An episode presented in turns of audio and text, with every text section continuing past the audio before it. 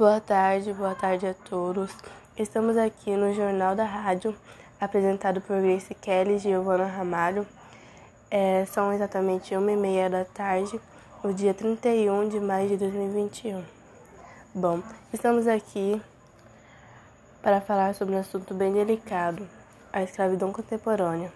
Vou passar essas palavras para Giovana Ramalho. Boa tarde, senhorita Ramalho. Boa tarde, Gleice. Estamos aqui para apresentar o trabalho sobre a escravidão contemporânea. Segundo a Organização Mundial do Trabalho, atualmente 21 milhões de pessoas na condição de trabalho escravo no mundo todo.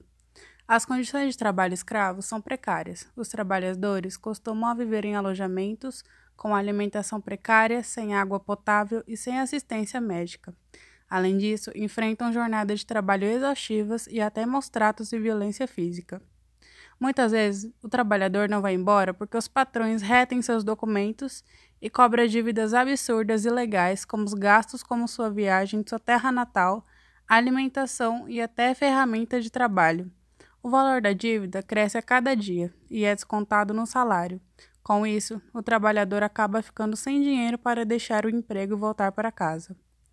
O Brasil foi a última nação do mundo ocidental a abolir o trabalho escravo de forma oficial o que ocorreu no final do século XIX. Mas a escravidão ainda continua existindo, com estimação de ocorrência de 200 mil trabalhadores vivendo num país em regime de escravidão. Porém, a escravidão ainda é muito comum no Brasil.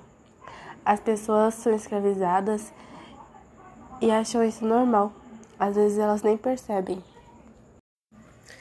Muitas vezes as pessoas se sentem presas ou na obrigação de fazer certas coisas porém é uma escravidão. Estamos encerrando a nossa apresentação. Tenha uma boa tarde e muito obrigada.